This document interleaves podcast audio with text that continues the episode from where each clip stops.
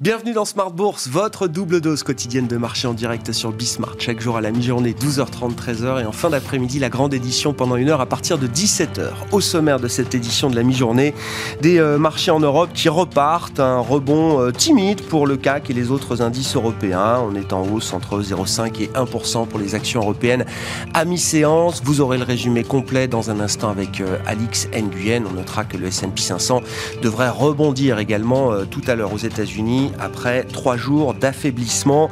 Est-ce qu'on est dans cette logique toujours du buy the deep avec peut-être même l'espoir d'un rallye de Noël On sait que les quelques séances qui viennent terminer, qui viendront terminer cette semaine sont historiquement, statistiquement des séances positives, très favorables pour les investisseurs. Ce sera donc un, point d'attention euh, immédiat en cette fin d'année.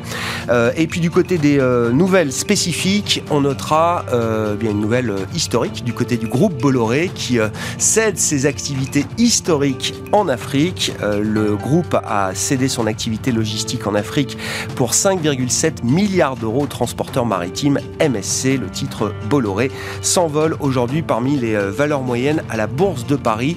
Enfin, nous parlerons stratégie action US pour 2022 euh, avec Thierry Gill, le président de Raymond James Euroequities qui sera à mes côtés en plateau.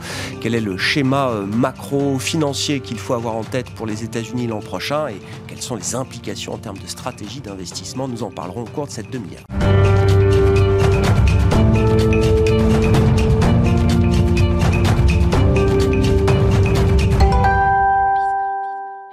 Mais d'abord, les infos clés du jour à mi-séance en Europe, c'est avec Alix Nguyen.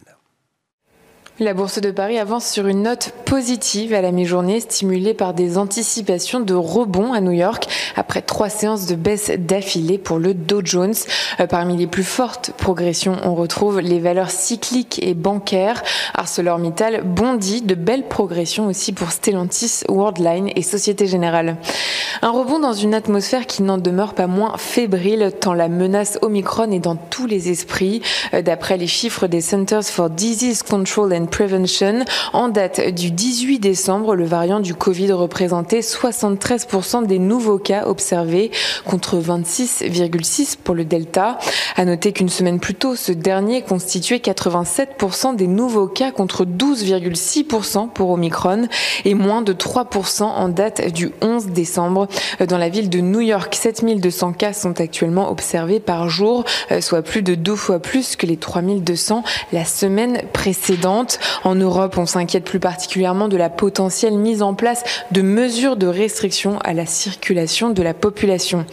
Et puis aux États-Unis, le rejet par le sénateur démocrate Joe Manchin du plan de 1750 milliards de dollars de Joe Biden et plus globalement les difficultés rencontrées par le président américain à cet effet inquiètent. Dans le reste de l'actualité des entreprises, Sanofi annonce le rachat de l'américain Amunix Pharmaceuticals spécialisé dans l'immuno-oncologie pour un montant d'au moins 1 milliard de dollars. Et puis le groupe Bolloré qui avait été euh, donné mi-octobre comme possible vendeur de ses ports africains euh, par plusieurs médias annonce avoir signé un accord d'exclusivité et reçu une offre de l'armateur suisse MSC euh, pour toutes ses activités de transport et de logistique en Afrique sur la base d'une valeur d'entreprise de 5,7 milliards d'euros. Tendance, mon ami, chaque jour à 12h30 et 17h avec Alix Nguyen dans Smart Bourse sur Bismart.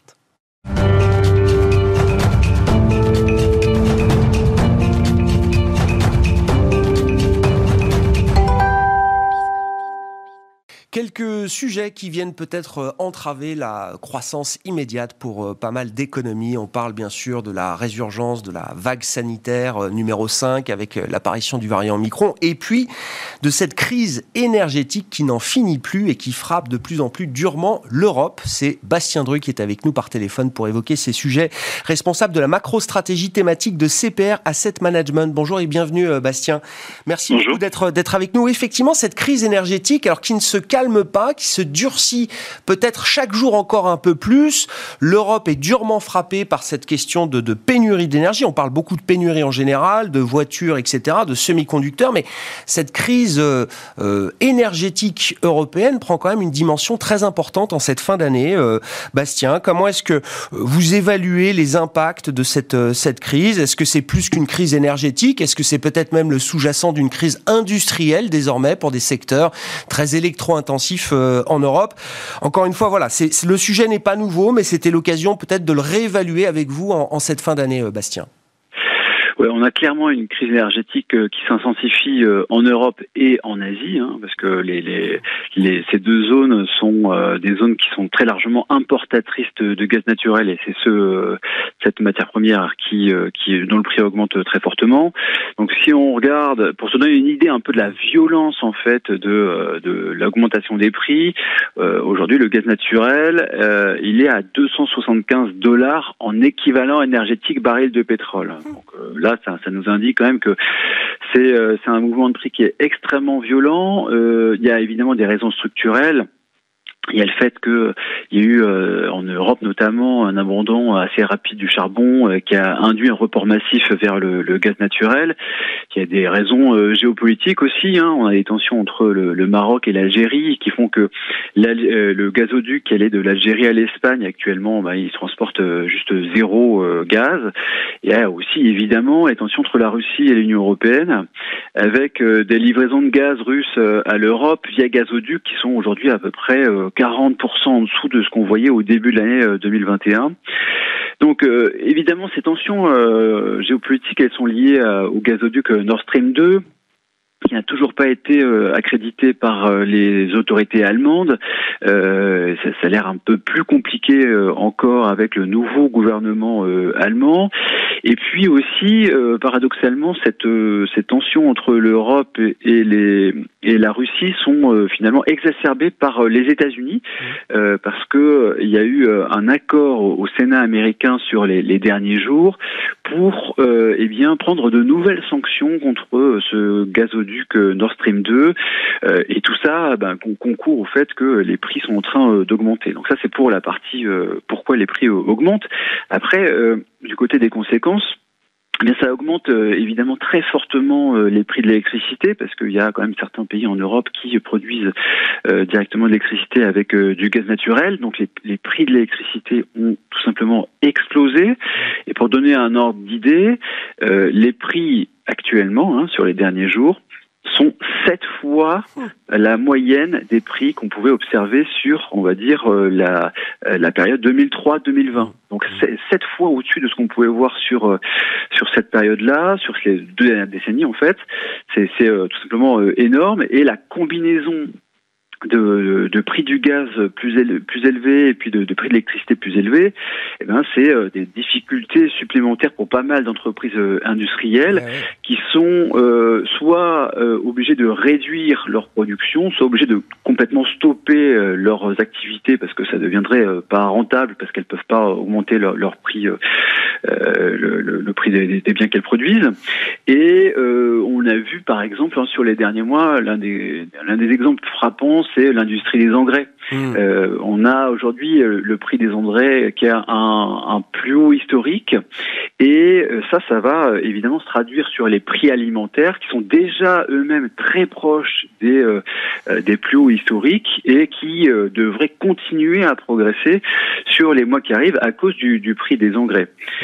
Euh, donc voilà, ça c'est on a l'un des effets de cette crise énergétique, c'est euh, des perturbations supplémentaires des chaînes d'approvisionnement qui étaient déjà euh, bien mal en point avec euh, la crise Covid hein, depuis ces deux sur ces deux dernières années. C'est une crise, alors notamment du point de vue européen, qui qui peut rester transitoire, un, one-off d'une certaine manière, Bastien, ou est-ce qu'il y a les germes structurels de crises à répétition euh, fréquentes autour de cette question de l'approvisionnement en énergie, prix de l'électricité ben, on a quand même l'impression, on voit qu'il y a des chocs sur les prix à répétition, comme on n'avait pas vu depuis des décennies.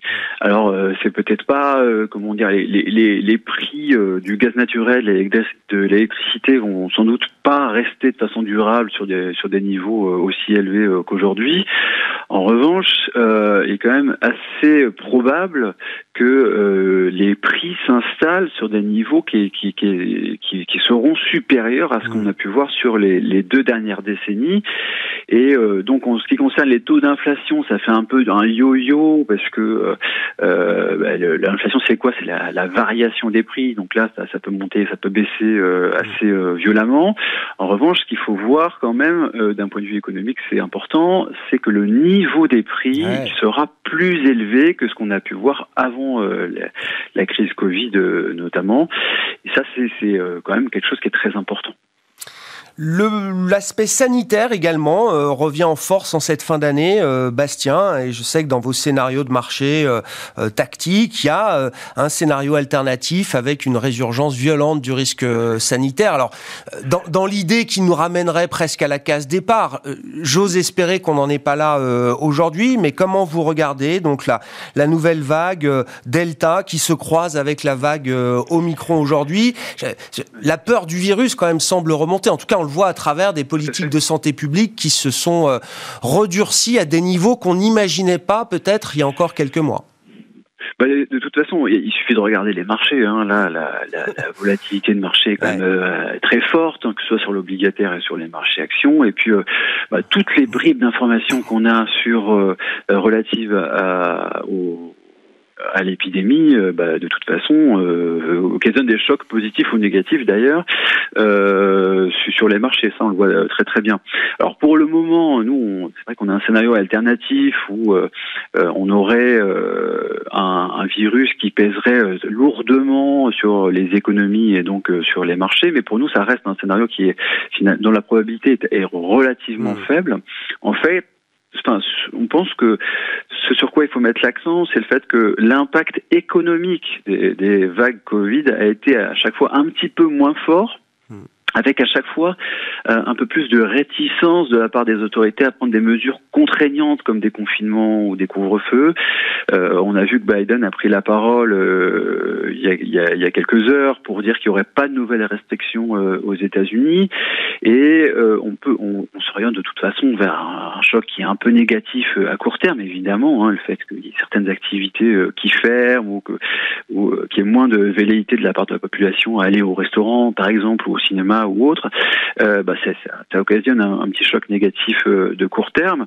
Ceci dit, on reste constructif sur le moyen terme. Il y a quand même des éléments qui, qui sont en faveur d'une croissance qui resterait assez forte euh, à moyen terme, et c'est notamment ce qu'indiquaient les prévisions de croissance de la Banque de France hier. Vous voyez que ils ont un petit peu baissé, euh, la Banque de France a un petit peu baissé euh, la prévision de croissance 2022. En revanche, ils ont remonté la prévision de croissance 2023 de 1,9% à 2,2%, euh, notamment parce que il y a y a des, des, évolutions positives sur le, marché du travail qui devraient faire en sorte que les salaires devraient encore progresser.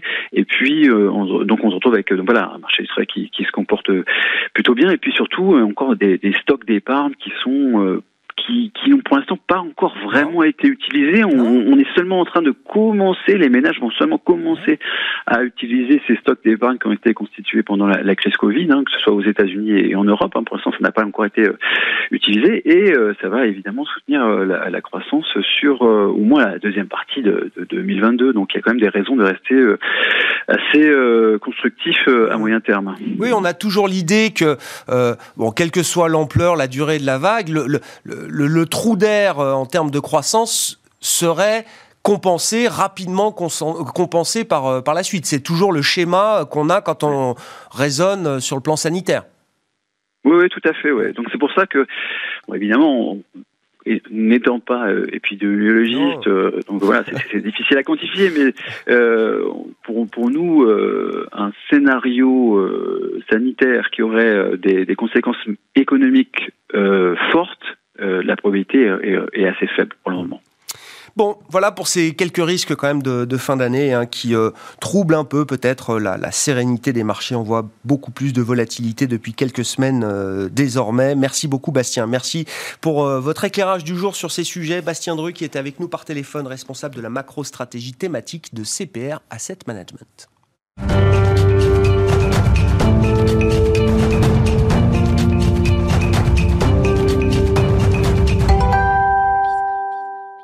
Et on parle des États-Unis et de la stratégie d'investissement pour les marchés actions américains en 2022 avec Thierry Gill qui est à mes côtés en plateau. Bonjour et bienvenue Thierry. Ravi de vous retrouver. Vous êtes le président de Raymond James Euro Equities. Euh, effectivement, si on réfléchit à, à 2022, là, comment est-ce qu'on raisonne quand on essaye de construire, d'évaluer les scénarios euh, macroéconomiques, macro-financiers euh, sur la partie américaine pour l'an prochain Quels sont les, scénarios qui euh, attirent l'œil, ceux qui peut-être sont à écarter aujourd'hui? Je pense qu'on peut regarder plusieurs choses. On peut regarder d'abord la enfin, ce que va faire la Fed. On aussi d'anticiper ce que fera la Fed. Ça a été déclaré par Powell récemment, donc on a une idée relativement aujourd'hui claire. Un, un, tapering qui va prendre fin fin mars et possiblement des montées de taux et d'essayer d'aller chercher dans l'histoire euh, ce qui a pu se passer. On peut regarder euh, quel est notre scénario sur la normalisation des chaînes d'approvisionnement en 2022 avec un certain nombre d'entreprises qui aujourd'hui nous envoient des signaux, entre dans l'univers des semi-conducteurs, où on constate des signes d'amélioration, mmh. pas dans tout l'univers du semi, une partie d'entre eux en tout cas. Et puis peut-être, et ce que j'ai souvent coutume de dire, un scénario sur les profits 2022, qui probablement est la chose qui est peut-être la moins compliquée à évaluer aux États-Unis, parce qu'on devrait avoir un double phénomène qui va se conjuguer.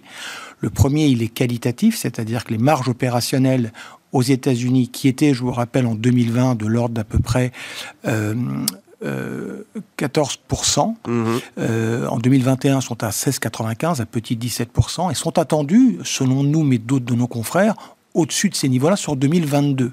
Donc ça, c'est sur le côté qualitatif. Sur le côté quantitatif, si vous avez une normalisation des chaînes d'approvisionnement, vous allez avoir un, un, double effet sur les profits des entreprises. Et on sait aussi que comme le plan euh, de Biden, Build Back Better, qu'on a chez nous surnommé peut-être Build Back Never ou Build Back Later, on verra bien ce que, ce que ça va donner, il n'y aura pas d'os d'impôt. Donc vous êtes, je veux dire, les prévisions de profit sur 2022 sont peut-être les choses les moins compliquées sur le SPI 500 estimé aujourd'hui. Et quand on a ce, socle sur lequel euh, s'appuyer, alors évidemment, hein, euh, on, verra ce que le sanitaire nous réserve, on verra effectivement comment évolue la politique de la Fed, la politique tout court euh, au Congrès, mais sur la base de ce, socle des, bénéfices des entreprises, avec l'idée d'une amélioration quand même sur les chaînes d'approvisionnement, ça veut dire qu'on reste dans un environnement qui va être favorable porteur pour les marchés actions, parce qu'on sort quand même d'une séquence depuis, ne serait-ce que le point bas de, 2020, qui a été intense en termes de performance euh, sur les marchés euh, actions. Donc, euh, comment est-ce que la, dynamique peut se poursuivre et est-ce qu'il va falloir faire des choix peut-être plus précis encore sur les marchés actions l'an prochain? Oui, il y aura probablement des choix euh, à faire sur, euh, sur 2022. Et notre scénario à nous, en fait, il y a deux possibilités, comme toujours. Soit vous êtes sur un scénario un peu bis repetita de 2018, c'est-à-dire en fait des inquiétudes sur l'évolution du volant sanitaire et ce qui pourrait conclure à une très faible hausse des taux longs avec néanmoins, comme il faut juguler les pressions inflationnistes, une montée des taux courts. Donc votre courbe des taux, elle s'aplatit. Et à partir de ce moment-là, les thématiques, c'est pas notre scénario. Vous êtes plutôt sur une approche croissance large cap. Mmh. Soit vous êtes sur un scénario, ce qui est plutôt le nôtre, de normalisation, euh, c'est-à-dire un retour en force, enfin une montée d'abord des taux longs. Hein. alors s'engager sur un objectif, c'est toujours compliqué, on va dire, sur des niveaux à minima de 2%. Je vous rappelle que mmh. c'est le niveau où étaient les taux longs américains avant la crise de Covid fin 2019, ça nous mmh. paraît un minima. Euh, on en parlait tout à l'heure avant, avant de venir ici ensemble sur les perspectives de croissance, elles seront peut-être compliqué pour les voir avec exactitude. La fête dit 4, nous on est à 3,8. On verra ce qu'on a comme croissance de PIB. Euh, ça, ça va, on aura plus d'éléments au fil de l'eau de l'année. Et dans ce schéma-là, vous êtes plutôt sur des choix qui vont tourner vers du cyclique plutôt que du défensif, faire du value euh, plutôt que de la croissance. Et encore, faut faire un filtrage selon que vous allez sur du large cap ou du small. On peut regarder, là, vous êtes venu avec un graphique très intéressant, euh, Thierry. Il faut que vous nous expliquiez juste comment vous le, vous le lisez. Vous, vous décomposez en fait la valorisation du marché américain en fonction de différents segments de, de marché, croissance, value, large cap, mid cap, euh, small cap. Comment est-ce qu'il faut lire ce graphique justement là quand on aborde 2022 en termes d'investissement Alors je vous ai apporté ce graphique parce que je trouve qu'il résume assez bien notre point sur 2022. En gros, l'idée c'est de savoir où est-ce qu'on va aller chercher de la perte sur l'année à venir. Sachant, comme vous le rappeliez à l'instant, les trois dernières années ont, quand même été très très bonnes. Hein. Euh, des croissances entre 30% de mémoire, je crois plus de 30% il y a deux ans, euh, moins un peu moins de 20% en 2020 et on est sur le SPI américain cette année à peu près à 23% mmh. de perf. Ça va être compliqué de répéter ces performances cette année. Donc, où est-ce qu'on va aller les chercher? Quand on regarde la valorisation euh, sur les 20 dernières années en termes de déciles, hein, là, ils l'ont mis en percentile sur, sur une base 100%, mais vous voyez que sur la partie gauche du graphique, vous avez à la fois du large cap, hein, le S&P Growth, mais le S&P 500 également, ou le Russell 2000 Growth.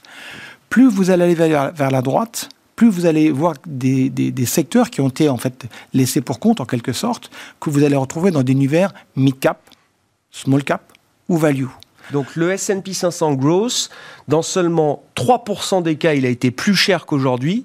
Et à l'extrême inverse, le, alors ce que vous appelez le mid cap 400 value, donc l'extrême inverse du S&P 500 Growth, il a été plus cher dans 94% des cas. Voilà. Alors c'est pas parce que c'est pas cher qu'il faut en faire, c'est pas parce que c'est cher qu'il faut plus y être. Non. La raison, c'est d'où, j'en reviens toujours au scénario macro, ce qu'on disait tout à l'heure. Quel est notre scénario? Si notre scénario, c'est une renormalisation au niveau des taux, en fait, euh, quand vous regardez le PE du marché américain, globalement, vous êtes aujourd'hui à 20,7 euh, fois un petit V1 fois les profits de l'année à venir. Vous êtes à peu près à 22,5 fois les profits de l'année passée. Donc, en termes de risque, si vous cherchez un petit peu à capter de l'alpha sur mhm. l'année prochaine, et si notre scénario, encore une fois, macro se met en place, vous allez plutôt vouloir chercher sur des valeurs que vous allez considérer parfois comme décotées, et qui d'ailleurs répondent au cycle macro. Donc, on va les chercher plutôt dans l'univers euh, du mid-cap 400, paf, ou du, ou du small. Parce que ça n'a pas totalement fonctionné cette année, ça n'est pas pour ça que ça ne peut pas marcher encore euh, demain. En début d'année, tout le monde voyait les taux américains à 2%. Bon, il reste quelques jours avant la fin de l'année, on les aura pas vus les 2%. Euh, en début d'année, effectivement, on, voyait beaucoup plus d'arguments euh, value, small cap. Oui, la value a bien fait pendant quelques mois. Oui, le Russell 2000 a bien marché pendant quelques temps, mais au final, quand on fait le compte à la fin de l'année, ben, le Nasdaq ou les GAFAM ou euh, la croissance reste encore, en termes de valorisation, bien au-delà de, la value. Le rattrapage n'a pas eu lieu dans la mesure de ce qu'on pouvait euh, espérer en, début d'année. C'est pas parce que ça n'a pas fonctionné cette année que ça peut pas encore que ça peut pas fonctionner l'an prochain. Oui, l'ennemi c'est le virus. Très clairement, quand on décompose 2021, voilà, euh, les, small cap et, et thématiques value cycliques ont très bien marché de janvier à mars. D'ailleurs, ça avait induit des taux longs. Enfin, euh, vous vous souvenez, on est passé de 1 à 1,70 sur le taux 10 ans américain. Euh, avril, variant Delta. Euh, il y a, ça se réduit, le risque après les vacances se réduit. Donc, du coup, la value reprend un petit peu du poil de la bête avec un gros parcours en octobre dernier. Et depuis, on va dire Thanksgiving aux États-Unis, depuis fin novembre, le variant micro a, reposé sur l'univers. Donc, c'est vrai que si vous avez une approche je dirais, avec une inquiétude sur l'évolution des, variants, on peut imaginer que l'univers euh, le côté cyclique, à mon avis, restera d'actualité. vous serez plus sur une approche plus large cap que small cap. Si par contre on a l'impression que ça se résout, alors j'ai écouté votre intervenant juste avant moi, euh, le variant Omicron, quand on regarde ce qu'il y a, et tout le monde je pense l'a vu, en Afrique du Sud, il a démarré au Botswana, mais vraiment, il, s'est vraiment développé en Afrique du Sud, ce que disent nos analystes, c'est qu'en fait, contrairement aux autres variants, on a atteint le pic pratiquement en trois semaines. Les autres variants, c'était entre 8 à 10 semaines. Bien sûr, les hospitalisations continuent à être saturées en Afrique du Sud, et on verra ce que ça donne ailleurs, mais il n'est pas aussi létal. Euh, l'avenir nous dira un peu comment les choses se passent. Donc, on peut imaginer que le, que, le, que, le pic de contamination pour nous, en Europe, soit atteint dans les toutes prochaines semaines. Une, deux semaines, voilà, avec une résorption graduelle après. Et ça, ça peut induire une rotation effectivement qui se fera au profit de, je pense, en fait c'est la même chose aux États-Unis, hein, euh, avec plutôt aller chercher de la perte sur, ces, sur cet univers de valeur. Ouais, donc effectivement, l'idée, le, scénario euh, value de rattrapage euh, cyclique, il est encore, il est quand même peut-être encore devant nous en partie. Chez nous en tout cas, oui. Ouais, ouais, j'entends. Comment est-ce qu'on peut aller vers euh, encore un peu plus de granularité, euh, Thierry? C'est-à-dire une fois qu'on a euh, développé ce scénario, la stratégie effectivement plus tournée vers les cycliques, value, voire small cap, si on arrive à vraiment compléter totalement la, reprise en, sortant de la, de la pandémie. C'est quoi les top picks là, quelques grands noms qui vous intéressent pour 2022 Alors d'abord, avant de parler de nos idées favorites sur 2022, au, niveau des thèmes, il y a des thèmes en l'occurrence que moi j'aime j'aime beaucoup, l'immobilier nord-américain, pour moi, est un thématique qui est porteur, bien sûr. Je ne vais pas vous dire une décennie, mais vous avez un rattrapage considérable de fait, du fait que tout cet univers n'a pas construit assez de maisons consécutifs à la crise de 2008-2009. Ils ont tiré euh, les leçons de cette crise. Et avant, c'était des, des, gens qui étaient en fait des...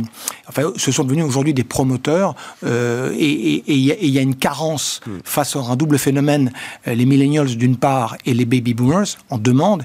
Et je pense que ça, c'est un univers qui me paraît à mon avis, important. Euh, la thématique, euh, les autres thèmes qu'on aime bien, c'est les financières. Forcément, si on a raison sur un scénario macro, et c'est et c'est quelque chose qui est un peu tard parce que des, des courbes de taux, mais pas que. Il faut qu'il y ait de la croissance des prêts. voilà. Or, le, euh, quand vous regardez les agents économiques, hein, vous avez il y a deux d'entre eux qui se portent très bien, c'est les entreprises hein, et puis le particulier. Et comme le disait d'ailleurs la personne juste avant moi, on n'a pas encore, ils n'ont pas encore vraiment dépensé l'argent qu'ils avaient économisé. Après, il faut faire une granularité selon qui s'est enrichi. Et c'est pas forcément en bas de l'échelle que les gens. Les lower income, hein, les, revenus les plus faibles, ont, déjà peut-être dépensé une bonne partie de la. le petit stock d'épargne qu'ils avaient réussi à accumuler. D'où l'importance, on n'en a pas parlé au niveau politique, du fameux chèque de 300 dollars, le Child euh, Tax Credit, qui devrait être voté dans le cadre du Build Back Better. Euh, au niveau des idées 2022, on a publié chaque année, Raymond James depuis 25 ans publie ce qui, euh, notre, notre best pick. Euh, quand j'ai regardé, quand la liste a été publiée la semaine dernière, bien évidemment, elle est, c'est une bonne chose parce que c'est vraiment une liste de conviction.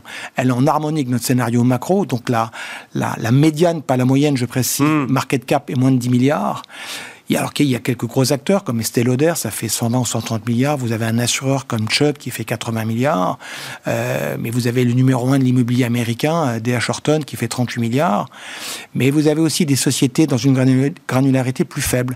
Euh, dans, dans, la tech, vous avez Cognex qui est une SAS, pardon. Vous avez, euh, vous avez des sociétés qui sont dans les pièces détachées automobiles ah, qu'on recommande. Ça, c'est très important parce que la durée de détention des véhicules s'est allongée aux États-Unis. On n'arrive pas à vendre des voitures neuves. Donc, euh, donc ça, c'est intéressant. Donc, on a, on a AutoZone qu'on aime beaucoup, mm. euh, les chaînes de restauration, euh, voilà, qu'on aime bien, Blooming Brands, pour donner le nom. Voilà, il y a une vingtaine de noms qu'on va plutôt trouver dans un scénario plutôt value cyclique. Mm. Bon, très intéressant. On suivra ça avec attention. Sur le dollar, il y, a, une vue particulière ou pas Là encore, hein, c'est un des grands contre-pieds de cette année. On voyait tous le dollar, enfin le, le consensus voyait le dollar s'affaiblir, s'est renforcé. Je ne veux pas botter en touche, mais le devis, c'est très compliqué. Vous avez le droit. on n'a pas de vrai scénario sur le dollar. Euh, euh, je veux dire, déjà, tout le monde tire les leçons du, fait de taux longs qui, comme vous le disiez tout à l'heure, se sont pas tendus.